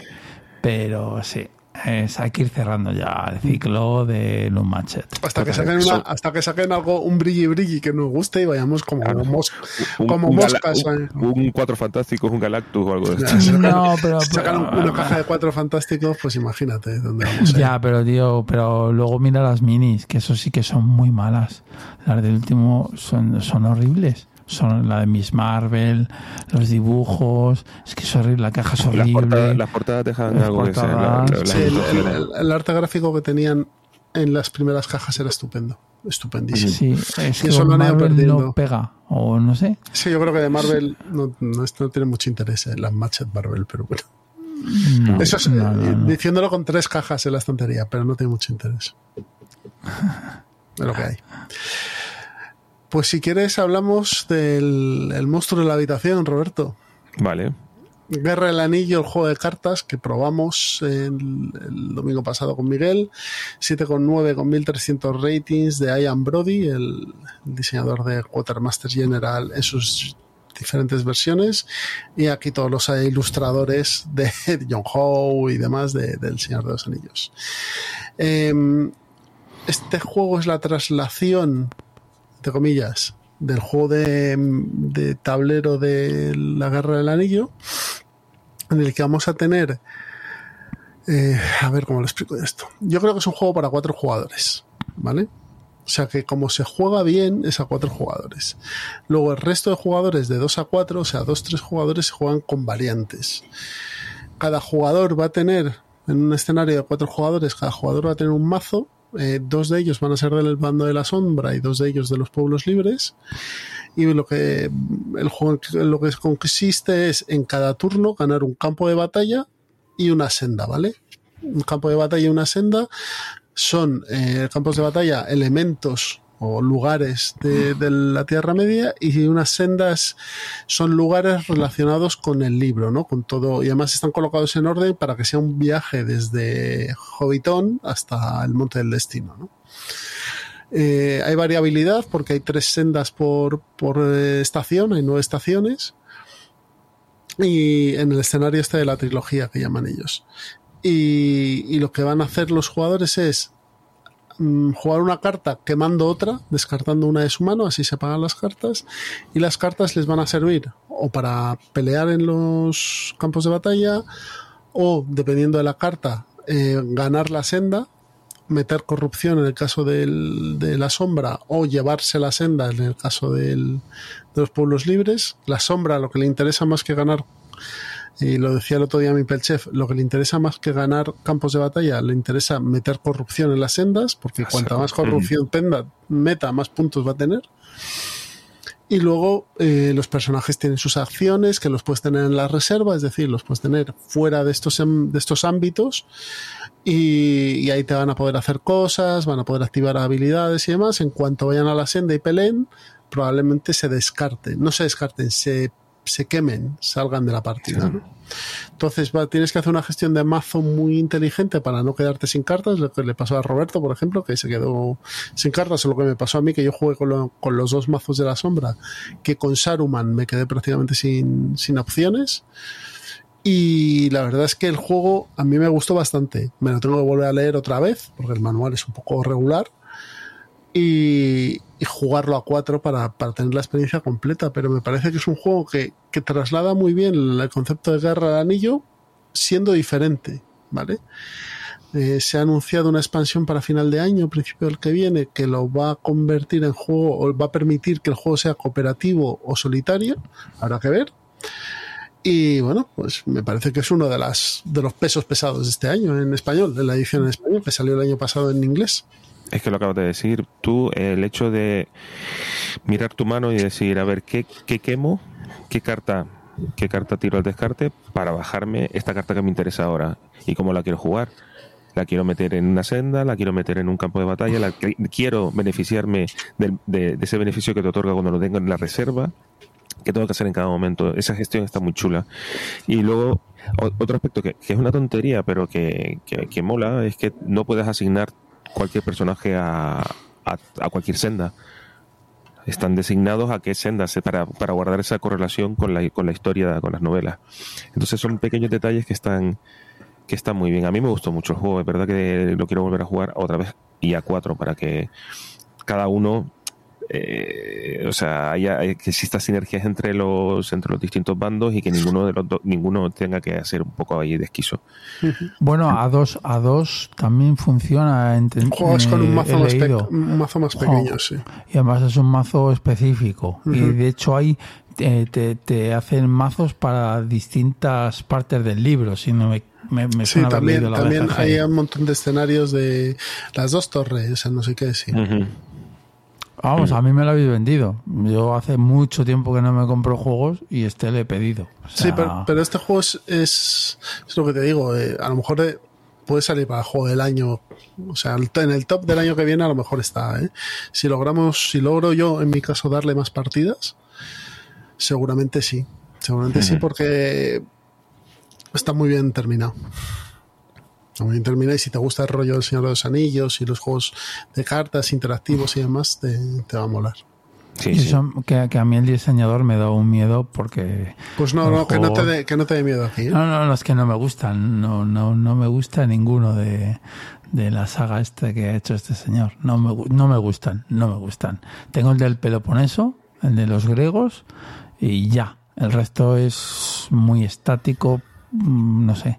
Juegos que no, no, no le veo Hombre, la gracia. el de 1940 a 1914 es normal que sea estático, que es la Primera Hombre, Guerra ya, Mundial. claro, joder, la Primera Guerra Mundial, sí, sí. Pero el otro no sé, no. Pero es cierto Yo que juego a- es cierto que Yo juego a todos, creo, y no, no. es cierto que son, juego- de los juego- son juegos dependientes del número de gente. ¿eh? O sea, son juegos para jugarlos a su número. Sí, sí, es correcto, decir, correcto. el del sí, sí. 1914 lo tienes que jugar a 5. En la Segunda Guerra Mundial y el del Peloponeso a 4. Porque si no, se, des- Sí, sí, se desencaja. Sí, y hay un tío que tiene que llevar ah, dos mazos y ya.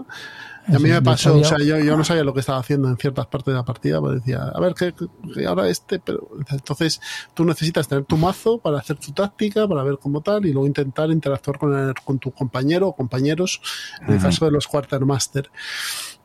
Pero si llevas dos mazos, pues no estás jugando óptimamente, no, no estás sacando el, todo el potencial del juego. Sí, más luego es que es que es difícil, además, eh, ver las sinergias en una primera partida, llevar dos barajas que no se parecen en nada, supongo, tendrá alguna carta que te beneficie a ti, o sea, a ti al, al, al otro bando Sí, al otro de la sombra o de la luz. tiene- los dos tienen sinergias. Lo que pasa, por ejemplo, con el mazo de Saruman es que llega un momento en el que desaparece. No puedes, o sea, los campos de batalla no van a salir, o sea, las sendas no van a salir personajes ya de Saruman. No sé que salga algún monstruo o algo así. Y, y luego también tienes cartas que solo se pueden jugar en determinados escenarios, si no me equivoco, o sendas. Por ejemplo, el Balrog lo puedes jugar en los escenarios de Moria. No lo puedes jugar en Kazad, o sea, en no lo puedes jugar en el Monte del Destino. Pues no estaba allí. Entonces, entonces claro, también el, oponente sabe que hay ciertas cartas que tienes que jugar en ciertos sitios y se puede esperar. Pues, o prepararse, vamos. Eso es. Ahí está. Eso es. Bueno, pues si quieres terminamos con The British Way contra Insurgencia al final del Imperio, un juego del año 2023, y además es un juego del año 2023, de Stephen Rangazas y el artista Matthew Wallhead, editado por GMT Games. Este es el último coin que ha llegado. Y este coin, eh, estos juegos de contrainsurgencia, que normalmente eran a cuatro jugadores y demás, eh, tuvieron una primera aproximación a dos jugadores que fue Twilight, Colonial Twilight, que en mi opinión es un juego un poco fallido. El juego está bien, pero... Entonces le dieron una vuelta a este concepto y lo que han sacado son este British Wave, que son cuatro escenarios del final de la, o sea, de la descolonización británica, ¿vale?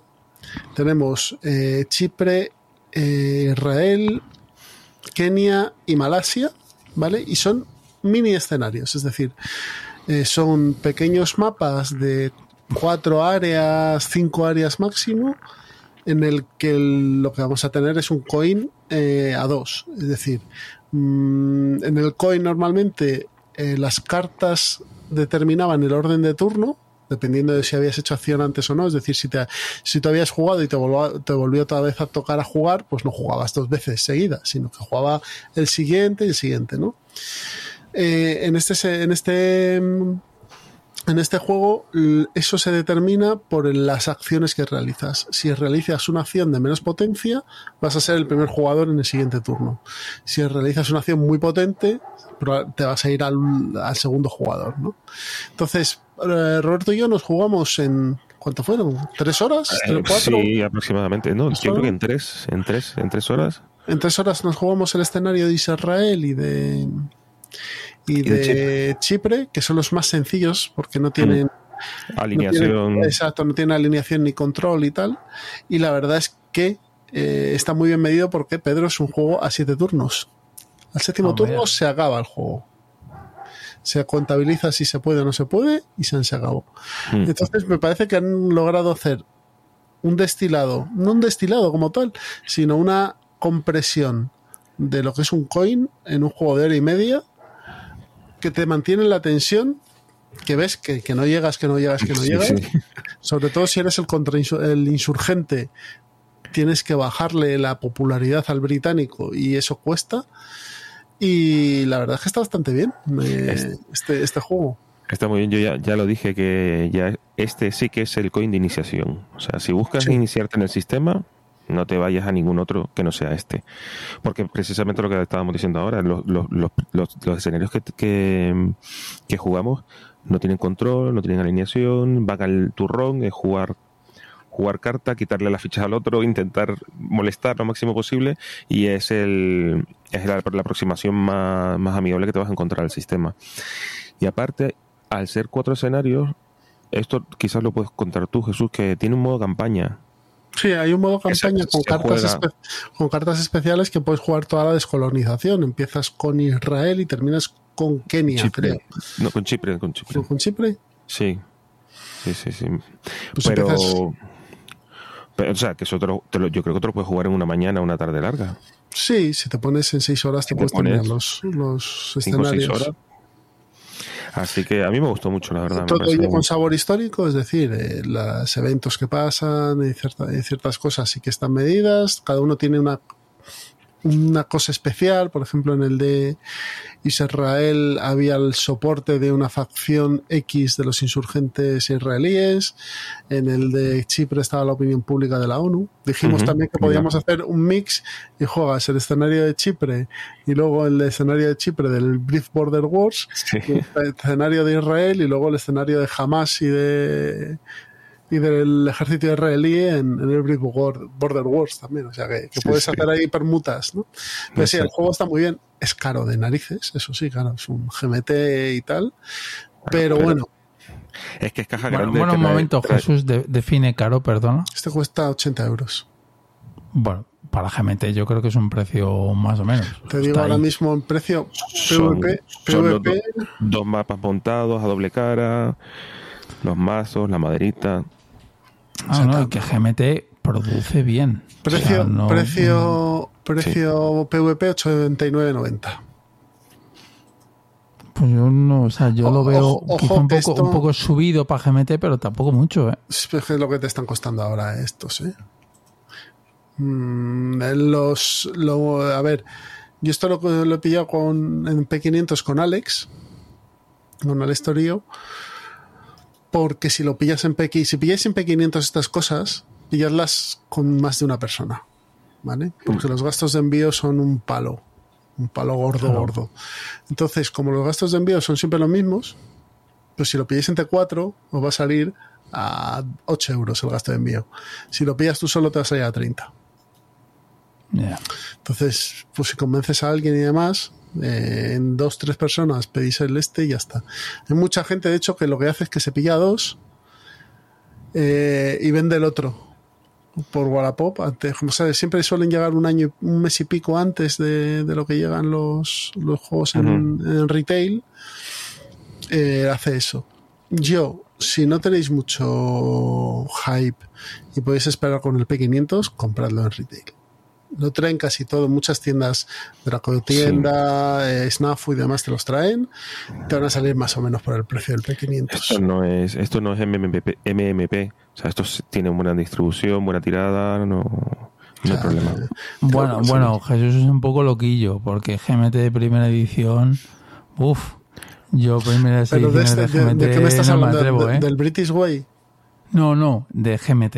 Ah, GMT, primera edición de cualquier juego, es eh, un Lo que poco pasa es que loquillo, GMT, ¿eh? GMT primera edición de, sacan muchos, pero, pero es que se re- reimprimen mogollón. Pero no se escuchan tantos problemas con, con los coins, ¿no? Con los coins no son. Sí, con los coins Claro, hay pero es que menos, Este, este no, coins es que hay este no es primera edición, es que este es vigésimo segunda edición, porque claro, han 22 coin antes. O sea, al final el sistema es el que es. Lo que han hecho La es cagan. acortarlo, a- ajustarlo y demás. La cagan, la carta X está mal escrita o tiene... en este caso yo no he visto nada, nada grave. No, mejor, mejor, mejor. Nada Y si, grave. no, y si no te compras la C3i y arreglado. Y ya está. que lo que, que lo que suelen hacer. Eso, eso sí que es una hostia fina. La, Cabrito. la- la 30 C3 sí. pavos, 30 o 40, no me acuerdo. 40 pavos, la C3 sí. Sí, sí. Pero bueno, si os gustan los coin, queréis iniciaros, como ha dicho Roberto, este de British eh, Way es el- yo creo la mejor opción. Pedrito, que ilumínanos. El Team Pedrito, Team Pedrito. Pues el, el hombre, eh, el hombre que no sabía lo que testeaba. Dale. Efectivamente, el hombre que no sabía lo que testeaba, pero voy a traer una cosa a nuestros oyentes muy buena, muy buena, que la otra vez a vosotros en primicia, eh, Jesucito no quería, Miguel tampoco, los primigenios ya sabéis, no les gustan los cambios, pero Roberto me hizo caso, me dijo, Pedro, vas a una puta bomba. Efectivamente, yo escucho muchos podcasts y voy a traer un podcast que es una audioficción Ah. que nuestros Ah. claro, claro, y que nuestros oyentes tienen que oír, que es Titania. Titania es una audioficción de, de Podium Podcast. Lo podéis escuchar en, en, si no en Podium, lo podéis escuchar también En gratuitamente Spotify. en, Ah, en bueno. Spotify, correctamente. Y es un thriller eh, escrito, creado y escrito por Manuel Bartual y Juanjo Ramírez Mas- Mascaró, dirigido por Bartual, que sin querer dar muchas pistas, porque no quiero dar pistas, quiero que lo oigáis. Estamos hablando de eh, episodios de 15 minutos, el último creo que son 20. Es un thriller ambientado en un mundo donde las tecnologías han cambiado las reglas del juego. Yo creo que eso está Ya- ya está una buena leer- definición. Ya está ahí, puedes leer. Y hasta ahí puedo leer. Y os aseguro que no escuchas solo un episodio. Es más, es más, es más. Si usted oyente escucha esto y no le gusta, no me votes. No me votes, que, que te devuelvo el dinero, no me votes nunca más. ¿Cómo Eso te sí, si arriesgas? no, ¿Cómo te arriesgas, Pedro? si, si- si no, Team Pedrito. Bueno, de momento llevo el 100%. Roberto, ¿cómo está? Jesús, bien. tú te lo has Sí, sí, escuchado. está, está bien, está bien. Está muy no, bien. no, está muy bien. También le digo a, a nuestro público que no ha terminado. Y es la típica que dices, ostras, tío, es que te lo deja todo en cliffhanger, todos los episodios en cliffhanger. Mm. Entonces te lo vas a merendar, vas a llegar al quinto, que es el último, y vas a decir, "Mm, me cago en Pedro, que no ha terminado esto, que se ha quedado ahí en tal. Pues, eh, podéis esperar a que termine o oírlo, oírlo. Y no y me lo ponéis en los comentarios, por favor. Os devuelvo el dinero. Team Pedrito. Ya está, Jesús. Pues nada, si queréis, vamos a ir terminando. Así que nos vamos ahora al plan malvado. Hasta ahora.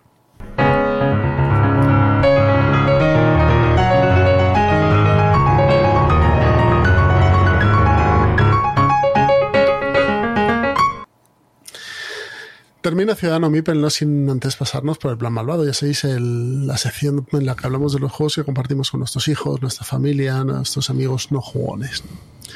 Si queréis, empiezo yo. Venga. Eh, porque es un juego del que hemos hablado y hemos jugado nosotros, cuatro, pero ya he podido probarlo con, con mi chaval. Y es el hit, el pedal to the metal. Hombre. Pues me alegro que traigas hoy este. Fíjate lo que te digo. Me alegro. Porque lo probamos con los bots. Eh, mi hijo quedó bastante bien, eso sí. Hizo un par de trompos que le, le perdoné.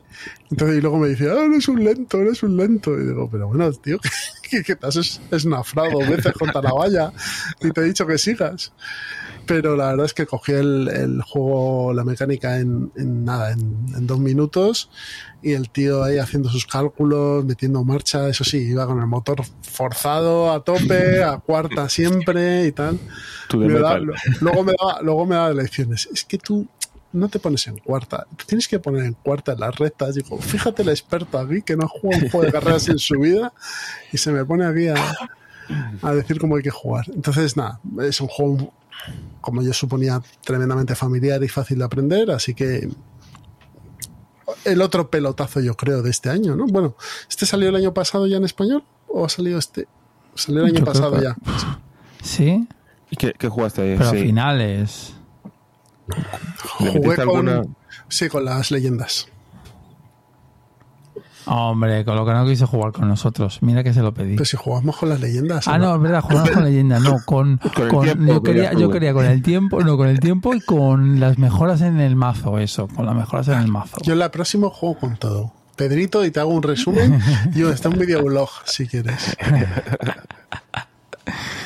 Así que nada, eh, es caro, pero yo creo que si os gustan los juegos de carreras lo tenéis que tener en, en el radar. Sí, lo, lo malo- lo único malo de este juego creo que es el precio. Sí, Porque, claro, para nosotros no me refiero Mm, Pero para- es que lo para- vale, yo creo, fíjate lo que te digo. para que lo pete de verdad, porque alguien. Correcto, para el público no es. Claro. O sea, para Pero- amplio espectro. pero luego te pones es. a ver, te pones a ver. Y es que trae un montón de cosas. Ya, ya, sí, sí. Pero tú lo valoras, porque tú eres un jugón y valoras lo que trae y, que, y cuáles son las posibilidades que tiene el juego. Pero, como dice Pedro, amplio espectro, ahí no creo que haya mucha gente que diga voy a soltar. Porque no se van a esta gastar la pa- panoja. Claro, Tú le dices, oye, esto y dice, ¿eh? Otro. Claro, claro. Pero bueno, Y más, más luego cajote. sí, es un, O sea, es es un una cajo- caja grande. Es un cajotón importante, sí. Entonces Pero eso, eso afecta. Que es un juego estupendo, ¿eh? Es un juego estupendo este hit. Robe, ¿qué tienes tú? Yo, Team Pedrito, hoy que me ha pillado el toro y no tengo. Pedrito, ¿qué tienes tú? Hombre, pues eh, me alegra que me hagas esa pregunta, Jesús. Porque has elegido el hit y yo he elegido lo que el hit tendría que haber sido y nosotros que el Thunder Road Vendetta Maximum Chrome. Es Espera, espera, Kickstarter, espera, aunque aunque aunque ha salido en también en retail, es usted, un juego Thunder, el Thun- Thunder Road sí. Vendetta. Todo junto, Thunder Road. Ah, vale, vale, vale. O sea, Thunder Espacio Road, Vendetta. O sea, es el Thunder Road, el Thunder Road, que es la nueva iteración, porque es un juego de, pues, eh, no sé si de Del los 86. 80, Del 86. Correcto. del En 86. Restoration, Restoration le ha metido mano. y Restoration le ha metido mano y ha sacado un cajotón que, pues, que está muy bien. Es lo que el hit tendría que haber sido y que no es. Y que este juego no va a llegar porque no tiene la misma. Esto tiene unos, eh, unos dados anormalmente grandes, no como los coches de grandes los dados que trae esto. no, no, no, no son dados normales. Son unos de 6 normales y corrientes. No sé si te digo el tamaño de lo- del dado, no el tipo de ¿A dado. a ti te ha llegado la caja grande, grande?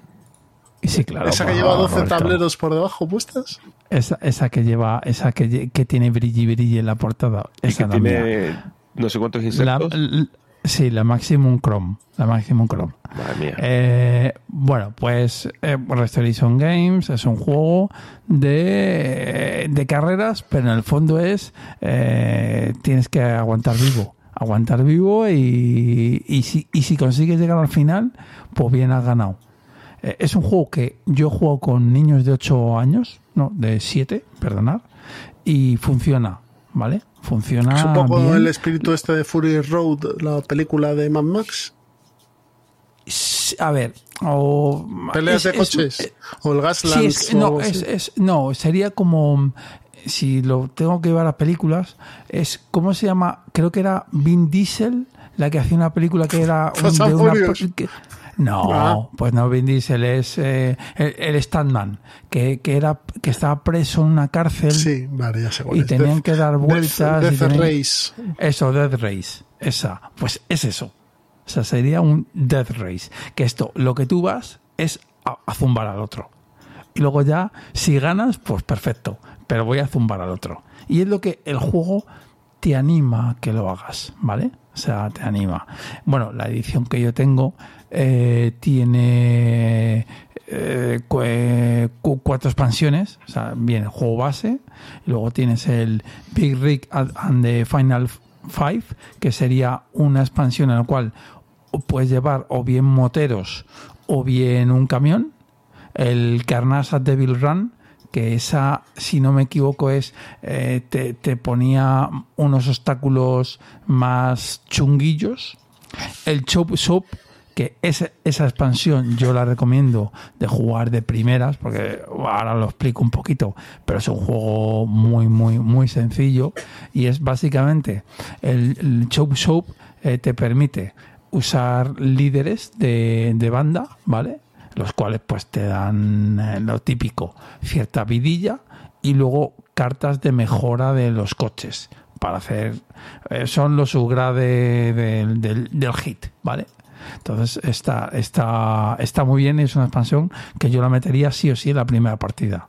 Y luego tienes eh, otra expansión que la llaman, ¿cómo se la llaman? Eh, los ingenieros alemanes, que es que no quieres tirar dados, pues esas cartas que te las dan. Que Pero- no tirar dados, pero- las cartas. Entonces, ¿cómo va? Sí. Pedrito, 89, 84 pavos esto, ¿eh? 85 pavos. La versión Sí, retail, sí. ¿eh? No, la Sí, sí, Kickstarter, sí, sí. la Kickstarter. La- la- sí, sí, sí, sí. Y ya te digo que es un cajotón, ¿eh? Es un cajote importante. Entonces, voy a hablar un poquito del juego. El juego es ganar una carrera o, o- o no morir, ¿vale? Básicamente ese es el objetivo. Entonces, en tu turno lo que haces es eh, lanzas eh, un puñado de dados y tienes tres tipos de vehículos, pequeño, mediano y grande. Y luego tienes un helicóptero que el helicóptero es como el, el ataque aéreo. El helicóptero no le puedes atacar ni dañar ni nada, pero eh, ese te, se pone en el culo tuyo y te dispara. Y si, y si consigues empujar a otro y termina en la casilla de un helicóptero, explota, porque es como que el helicóptero te- tiene un radar y dice "Eh, que tengo debajo mío un coche, aunque sea tuyo, dice pum, bomba atómica y explotaba en ese momento. ¿Vale? Entonces, en tu turno, eh, bueno, en tu turno tiras dados, los dados los asignas a los, a los distintos coches y eso es lo que anda, el cochecito. Y, y luego, a su vez, puedes asignar otros dados a, pues, o bien meterle un nitro, o bien utilizar el, ¿cómo se llama? El, eh, lo diré, el helicóptero, o bien repararte y la otra, no me acuerdo que tenías otra, otra, otra habilidad extra y ya está. No tiene más, os lo he contado. Luego que, que si pasas por barro, pues tienes que te cuesta dos puntos de movimiento en vez de uno. Hay eh, zonas insalvables, tienes puentes que tienes que saltar. Pero vamos, que os lo explico en 10 minutos el juego. Y ya está, muy divertido. No tiene más pretensión que diversión. Me, me parece Y la verdad es que lo que lo que hacen los de Restoration de coger juegos antiguos y, y sacarlos de nuevo está muy bien. Eso me parece una idea estupenda. Porque ahora Sí, están sí, con sí, el de eh, ballestas y catapultas, el propio. Matchet es esto también. También, también. Es el Jedi Battles. El Entonces, Amatch es el Jedi Battles. tienes ahí. Yo un- fíjate que me he quedado con el Dark Tower, tengo la espinita ahí clavada. De no me metí, tío, es un juego que es que me echa para atrás que la torre esté justo en medio el del- Downfo- el no sé- Downforce también, que es otro juego de el, el carrera. Downforce también, sí. El, el- el Dark Tower, eh, a mí lo que me echa para atrás es que es una torre gigantesca con pilas que hace Con ruido, luz, sí, sí. con luz y tal, y es que está en medio del tablero y no se ve todo, tío. Es lo que le pasaba al dices- Tekenu este, ¿no? Que tenía el obelisco ahí en medio. Y, Entonces- y mal. Sí, efectivamente, esto es mal. Entonces es el típico juego que digo, "Uf, lo he buscado muchas veces en Wallapop, lo he encontrado alguna vez, pero digo, no, no, no, no, no lo compré, no lo compré, no lo compréis. y ya está, bueno, pues eso es el Thunder Road. Yo si lo encontráis, En Filibert, Yo sí en, que lo- en Filibert está disponible. yo lo recomiendo. Uh, Filibert, tengo sentimientos encontrados. Ya, tengo un juego que... pero es lo que. Ya, ya, es que tengo un juego en pre-order que me lo iban a haber mandado en febrero y mira que... Y mira cómo estamos. seguirá en pre-order. Pero de, Sí, de- sí no, emperador. no es, no es de este año. Yo me he comprado uno que voy a hablar el No, no, no, próximo, de este año el ya. próximo episodio, voy a hablar de él. Me lo compré en Filibert en las ofertas. Está en francés, pero bueno, pero como si casi independiente del idioma. Y la verdad es que muy bien, ¿eh? No tardaron nada los tíos. Pues eh, yo le voy a mandar un mail diciendo, tío, devol- devolverme la pasta. Yo creo que le voy a pedir el dinero. Pues antes de irnos, solo comentaros que podéis comprar todos estos juegos que hemos hablado, o la mayoría de ellos, en Juegos de la Mesa Redonda, donde encontraréis un gran catálogo de juegos de mesa y de rol que podéis consultar en juegosdelamesaredonda.com. Si vivís en la zona norte de Madrid, podéis pasar por la tienda física de Tres Mipels, en el centro comercial de la To- Rotonda, que yo creo que ya eh, deben tener abierta su nueva tienda de 180 metros, o si no, debe estar a punto, 180 metros cuadrados, donde podréis jugar, ver novedades, eh, tenéis mesas para hacer eh, demos y demás, y, también tienen su gran catálogo de juegos de mesa y de rol. Y en su web, 3000.es, también podéis pedir a- a online. Para contactar con nosotros es muy fácil. En nuestro correo electrónico, ciudadano.mipel.com, en los comentarios de iVoox, en Twitter, en arroba ciudadanomipel, en Instagram en ciudadanomipel, en nuestra página web ciudadanomipel.com o en la comunidad de Telegram que os dejamos el link en la descripción del audio. Roberto, Pedro, nos vamos despidiendo. Se acerca el Ya. verano y nos queda un programa para la pausa veraniega. Ya huele a salitre ya. Un abrazo a todos. Sí, a mí me, ya, ya lo he dicho, el, el culo me huele a playa. Qué expresión más Sí. fea, por Dios. Joder. Siempre me ha parecido una expresión horrible. El, el pompis me huele a playa. Algo mejor, sí. bueno, Algo. algo. Y no, esta- no estaré porque mis compañeros, porque como son por- así, por- pues claro. me, me- me quieren, me, me quieren, me, me quieren defenestrar. Por eso eh, yo me, me- me lucho con mis oyentes. Team Pedrito. Team Pedrito en En la- el próximo en la- no estoy, pero en, se- en septiembre estaré, señores. En El septiembre próximo no estoy. estoy, no me lo tengáis en cuenta, pero ya en septiembre a lo mejor vuelvo. Bueno, Efectivamente. Eh, a nuestros oyentes, cuidaos mucho, jugad mucho y nos escuchamos en breve. Hasta luego.